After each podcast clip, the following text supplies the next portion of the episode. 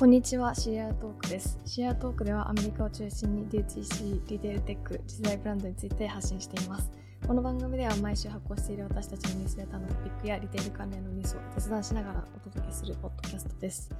はい。今回もよろしくお願いします。よろしくお願いします。いや、毎回なんて最初 どうしたんですか？なんか話すべきかなっていうのはちょっと毎回迷って。確かに、オフトピックだと、はいから始まりました。はい。なんかざ、ちょっとゆるく話をしつつ、ということで、今回は、ちょっとじゃあ私から気になるニュースを紹介したいなと思うんですけど、えっと、プラダの中国戦略が、その、インフルエンサーだったり、セレブ、KOL って言われた人たちから、もう少し、あの、ブランドの世界観をちゃんと伝えるあの、マーケティングに変わってきてますっていう記事があって、それがすごく面白かったのでシェアしたいなと思ってます。で、それ、その、まあ、概要としてはさっきの話なんですけど、その、まあ、詳細を言うと、その、人、セレブ中心のマーケティングからもう少しアートのてあの展示とか、期間限定のポップアップとか、アスリートを使ったマーケティングに変わってきてますよっていうところで、そもそもそのイベント、セレブリティを使ったイベントの数も半分近く減っていて、で、コロナの影響で、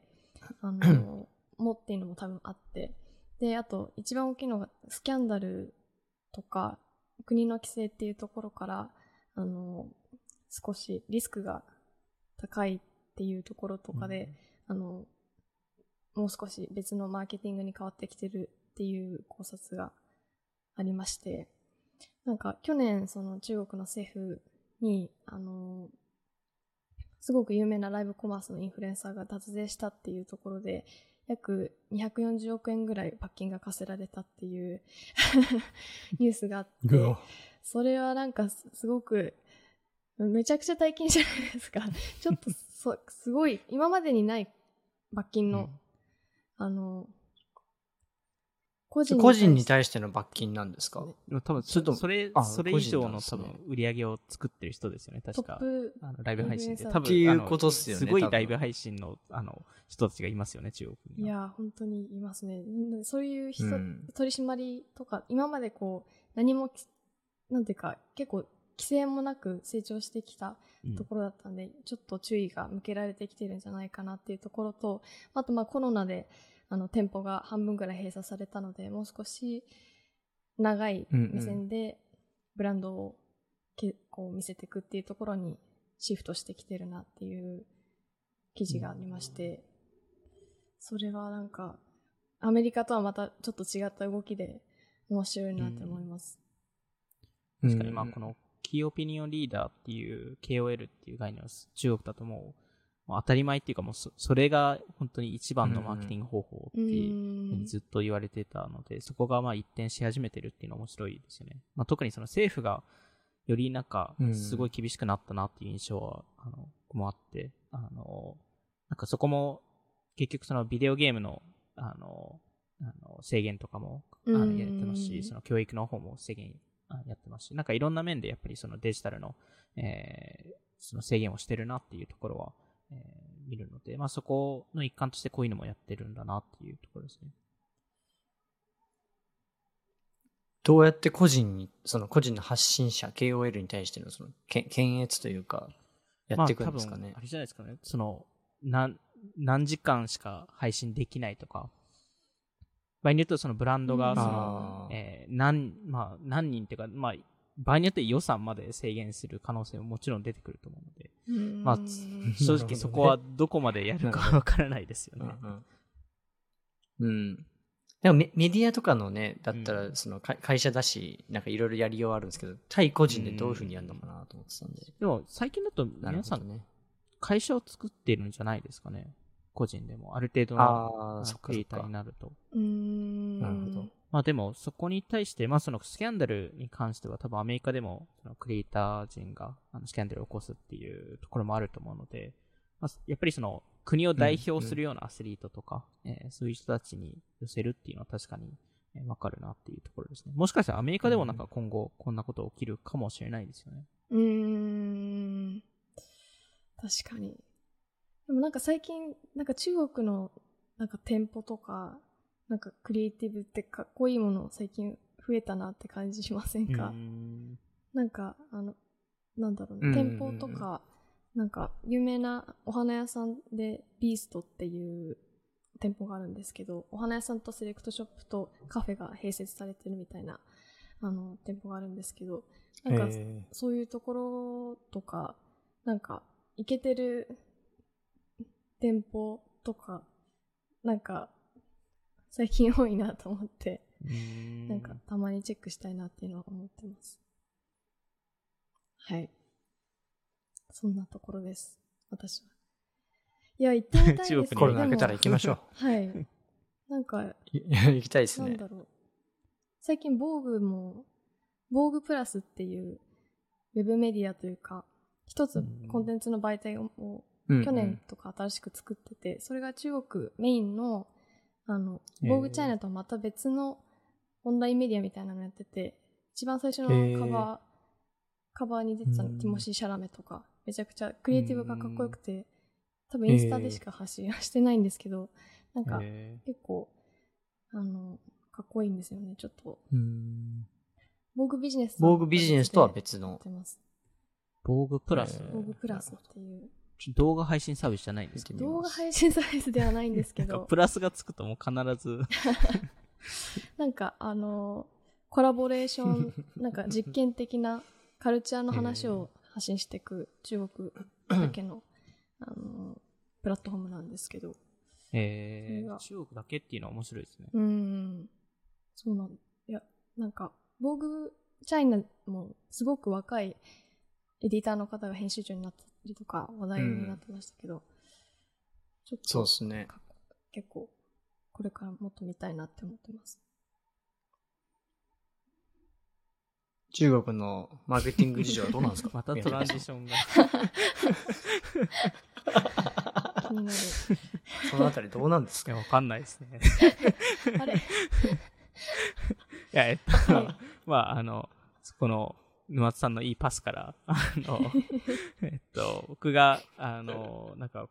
気になってた記事が、あの、アンドリーセン・ホルウィッツのコニーちゃんさんが、えー書いた記事で、まあ、コニーちゃんさんって言えば、あの、それこそシーンもそうですし、その、ライブコマースあたりもそうですし、やっぱりその中国の、えーコマースシーン向けをすごい見てる方なので、えーまあ、彼女の記事は、えー必ずチェックしてるんですけど、えっと、彼女が、えー最近書いてた話が、えっと、まあ、中国ではそのニュースレター、そのメルマガの、えーマーケティングっていうのをやってるブランドってかなり少なくて、まあ、なぜかというと、あ簡単に言うと、まあ、中国人が、あの、うんうん。ニュースレターあんまり開かないからっていうところで、うんで、えっと、逆に、あの、その、まあ、コニーちゃんさんが言うプライベートトラフィック、あの、まあ、いわゆるその WeChat とか、そのダイレクトで、えー、1対1でコミュニケーション取れる、えー場所を使うブランドが、えー多いっていう、えーところですと。まあ、日本ですと LINE とかですかね。そうですね。まあ、うんなんで、う思います。の、結局、そうです。多分、アメリカとかですと、あんまりないですよね。その SMS とかでたまに見るっていう感じですかね。うん、SMS か、たまに Facebook メッセンジャーで WhatsApp そういうことやってるあんまりサービスとか。聞かないですけど、まあやってるビジネスはいるんですかね。そうですね。あ WhatsApp もビジネスアカウントみたいなのあって、それで一応その顧客対応とかやってるところはあると思うんですけど、あくまでなんか顧客対応的な感じじゃないですか、ねなんか。カスタマーサポートとか、そっち系うんとかですよね。あ、そうですね。そういうイメージです、ね。まあ、その、同時に多分アメリカですと、その、えっと、ニュースレター、えーそもそもニュースレターマーケティングが、もしかしたら今後結構トラッキング難しくなるかもしれないっていう話もありまして、あの、アップルの、えっと、まあ、今、あの、iCloud プラスのユーザーだけにしか提供してない、あの、あの、そのニュースレターの登録を、なんかランダムなメールアドレスを、あの、アップル側が作って登録させるっていう、うんうん。えーものもあるので、まあそうすると結構、あの、アメリカのブランドは厳しくなるので、まあこういうプライベートトラフィックとかの、えっと、話はもしかしたら、えー、US のブランドも、まあ場合によっては日本のブランドも、えー結構興味を持つんじゃないかなっていうところで、う んで、中国ですと、その、もちろんその1対1のコミュニケーション、まあそこは多分なんとなく皆さんわかると思うんですけど、その、まあいわゆるちょっとコンシェルジーっぽく、ちょっと例えばその、えーコーディネートを手伝ったりとか、まああの商品情報を教えてくれたりとか、まあそれによってコンバージョン率が上がるっていう、えー話はまあよくわかると思うんですけど、個人的にすごい面白いと思ったのが、えーグループチャット機能を使う中国のブランドがいまして。で、えっと、一番わかりやすかった事例が C トリップ。えーまあ、その、えー O- OTA サービスで言えばいいんですかね。えーまあ、その、あの、旅行のブッキングとか、するサービスなんですけど、えっと、そこで、その、海外の、えー海外旅行をブッキングした際に、えっと、オプションとして、グループチャットに入れるんですけど、そこのグループチャットに入ってる人たちは、大体同じ時期に同じ場所に行く人たち。うーん。夏、8月あたりに行く？か。どっか行く8みたい月あたりに例えばアメリカに行く人たち。で、アメアメリカも多分そのニューヨークとか、もう特定の場所に行く人たちと一緒のグループチャットに入れますよと。うーん。うんうん。そそれってお、自分から入るんですか？あのオプションとして表示されて、それをあのクリックするかクリックしないかっていう話で。なる、ほど、なるほど。でもしそれをクリックした場合、そのグループチャットに入るんですけど、もちろんその他のお客さんもいるんですけど、その C トリップ側のコンシェルジュもいまして。で、そこのコンシェルジュに質問できるんですけど、必ずしもその人がこ答えてくれるだけではなくて、他の人たちも答えてくれたりとか、めっちゃいいです、ね。あと意外と、その現地に、その旅行に行った時に結構使われるらしくて、うーん。なんかここ、ここ空いてますかとうか、ん。今ここ混んでますかとか、うーん。そういう機能としてうん結構使われるらしくて、なんか、じゃあ、顧客同士が現地のやりそこでやって、取りを場合によっては一緒になんかうん。ご飯食べに行ったりとかも、えーするか、する時もあるらしくて、確かになんかそういう、なんか、その旅行っていう概念に対してちゃんとそのソーシャルの要素を加えるっていう、そのグループチャットってそ、そこの要素があるんだなっていうところで、それでよりそのコミ、シートリップとは関係ないかもしれないですけど、シートリップ上でそのコミュニティが作られる、えーっていう概念が出てき、くるのかなと思ってまして、でもそれこそそのアリババとか、あの、アリババですとそのタオバオとティーモールで、あの、二つのコマースプラットフォームを運営してるんですけど、そこもチャットを一番前に出したりとか。してるので、なんか明らかにここの、あの、中国系のサービスって、ここのプライベートトラフィックをすごい重要視してるんだなと思いましたね。なんかコンシェルの方からしたら、確かに手間も少し減りますよね。そうですね。楽になるというか、でもコミュニティ側、確かに旅行に行った時、お同じ悩みにぶち当たりますもんね。まあ、しかもなんか同じタイミングで行ってる人たちとつながるっていうところも大事ですね。日本だったら LINE でそういうグループがあって、勝手に参加できるみたいな感じですよね。ここのラーメン屋さん行きました、美味しかったですよ、行ってみてくださいみたいなことも。もうなんか行列ができるところは、なんかこの時間から行った方がいいですよとか、今だったら空いてますとか、たたまたま今日行ったら休みでしたとか、でもオフトピックにイベント行く人たち そこ需要どこまであるんですかね。でも日本、例えば、その各国の、例えば日本のめちゃくちゃスペ食に対してのスペシャリストみたいな人をそこに入れるみたいな新しいビジネスっていうか展開もできますよね。全然できますよね。それこそ C トレップとしてはそういう要素を入れてアフィリエイトでなんか飛ばすとか、えーそういう可能性も全然ありますよね。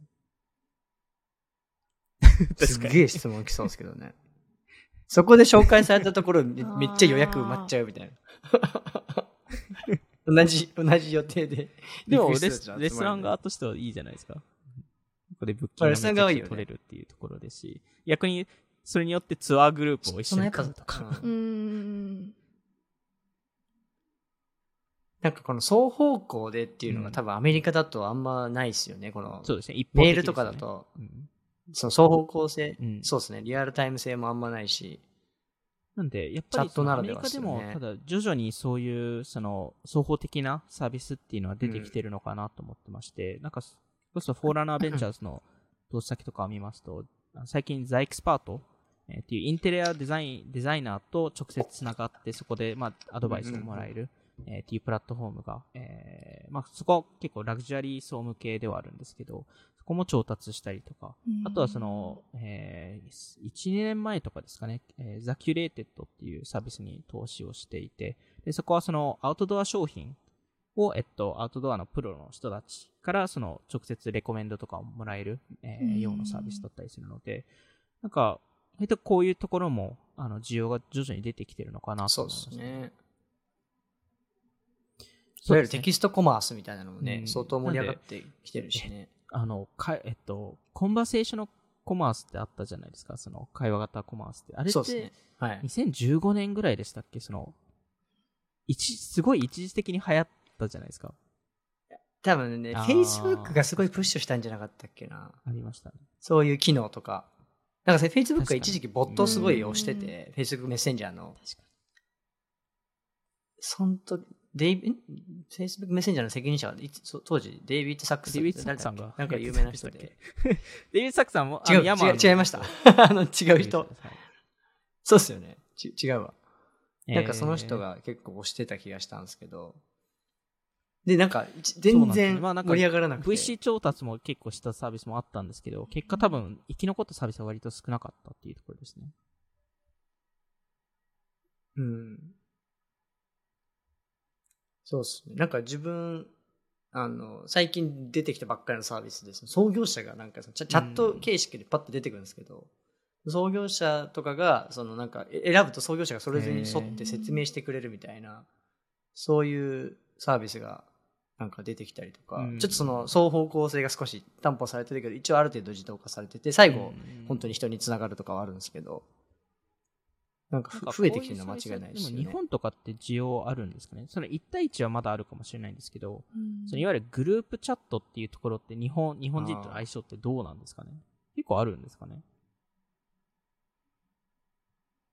え、なんかみんながいる場所で発言するカルチャーがそこまでないから、どうなんですかね？で、そのクローズドの方がやっぱりほうん本音で話せ、話しやすいとか、発言しやすいとかっていうのはなんか国民性としてはありそうですけど、自分も。たまになんかでも含 TikTok めてで、例えばなんか、服の写真、動画上げてる人とか、料理の動画上げてる人が、これ何のブランドですか？教えてくださいみたいな、別の人が答えるみたいな、スレッドを見ると、ありそうだなっていうのはあー確かにね思います。うんああ、確かうんに。ある意味そうなってんのかもしれなないですそこのね。ココンメント欄がテキスト次第かもしれないですよね。うんその完全パブリックな場所だうんとちょっと、なんか、あの、あの、内容によっては、うんうんうん。あの、難しいかもしれないですけど、でもなんか、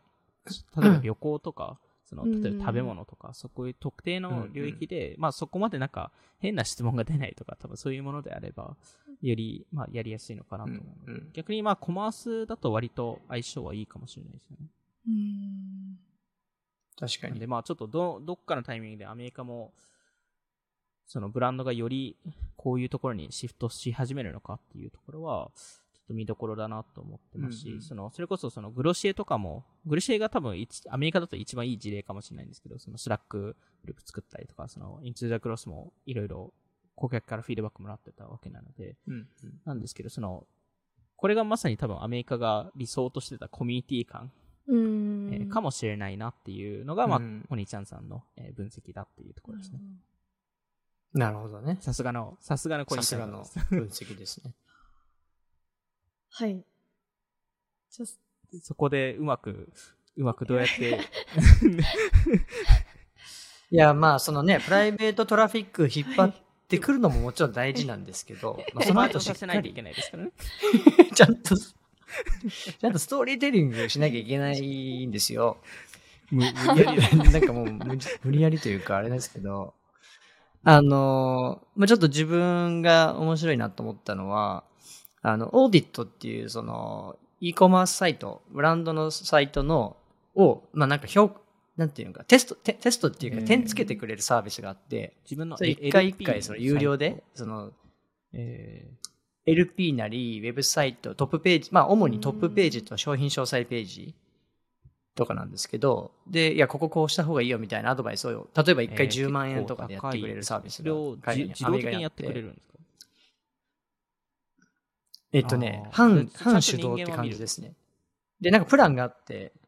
あ、見てます、見てます。で、プランがあって、多分、その、上がる、コストが上がるごとにより人が見る感じにはなるんですけど、まあ、そういうちょっと面白いサービスがあって、そこのその、ファウンダーが、兄弟らしいんですけど、二人でなんか、あの、取材を受けてたやつで、その、みんなその Facebook 広告とか集客のところにばっかりその意識が行きがちなんだけど、実はその、いわゆるそのランディングページとかウェブサイトとか、うん。ブランドのサイト全体のクリエイティブとか、そのうん。コンバージョンレート最適化？ conversion rate optimization、CRO って彼らあの言って、よ一般的にも言われてるんですけど、この iOS の、あの、こういう厳しい中で、ポリシー変更の厳しい状況の中で、また見直してもいいんじゃないのっていうのをなんか書いてて、で、まあ、彼ら曰くその、主にその3つの要素があって、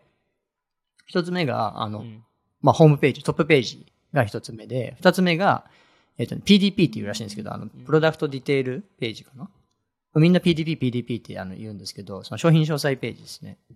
で、あの、あとは、えっ、と、クリエイティブアセット、クリエイティブ素材、写真とか、そういうのが三つの要素があって、で、ホームページに関してはみんななんか、すごいかっこいいコピーとか、なんか、印象に残る、その、文章とか、すごい綺麗とか、そういうところになんか意外と行きがちなんだけど、どちらかというと、もうちょっとその自分たちの、その、ストーリーとバリューを最初のセクションでしっかり説明するっていうのがすごい大事だよっていうのは言ってたりとか、あとはですね、あの、まあ、クリエイティブの話で、なんかあの、みんなこれもアートディレクションしすぎちゃったりとか、作り込みすぎちゃってるんだけど、実際にこのヒューマン、えーと、なんつうの、ヒューマンインタラクションって言ってたかな。実際にその人間がそれをどう使っているかとか、なんかどう楽しめるか、どういうバリューを自分にもたらすかをちゃんと想像できるクリエイティブにすべきで、なんかその綺麗でだからいいとかじゃないよ、みたいなことをなんか、まあすごい基本的なことなんですけど、なんか結構、そこってちゃんとディレクションしないとかっこいい方向とかに行きがちなんで、あの、非常に参考になって、で、まあさっきのホームページで面白いっていうかいいなって言ってたのは、彼らが挙げてるのはヒムズ。その、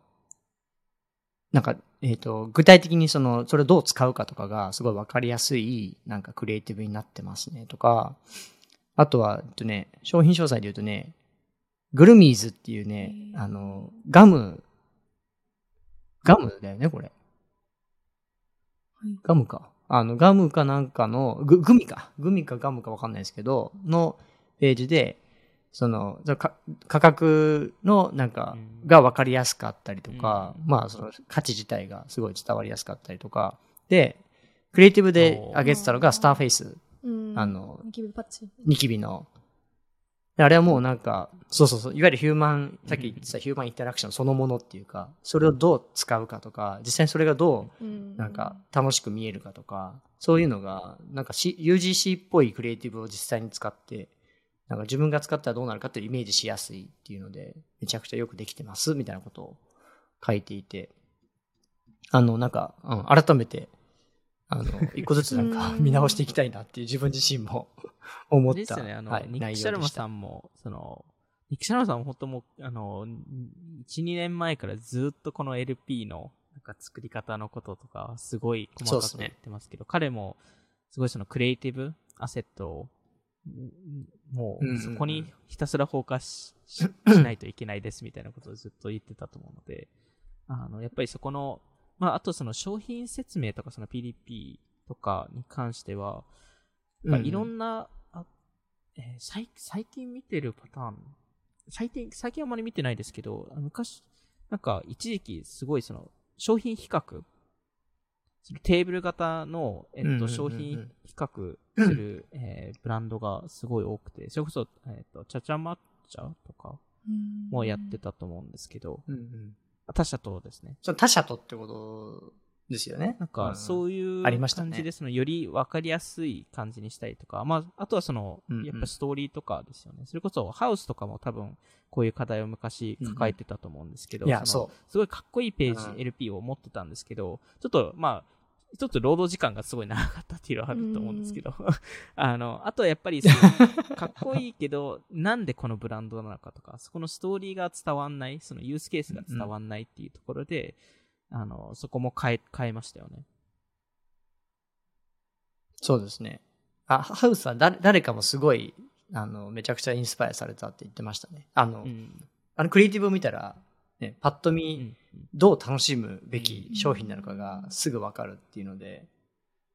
で、なんか、個人的に印象に残ったのは、すごい、まあ、いわゆるコンバージョンレート最適化ってやるときに、すごくなんかテクニカルなことに、まあ、イメージとしては、なんか湧きがちなんですよね。あの、いや、もちろんその、ページの軽量化とかもそうですし、うん。あのボタンの位置とかももちろんそうなんですけど、なんかすごいそのクリエイティブのことをすごく重視してるっていうのは、あの、この、このオーディットのファウンダーも、うんニックさんも共通してて、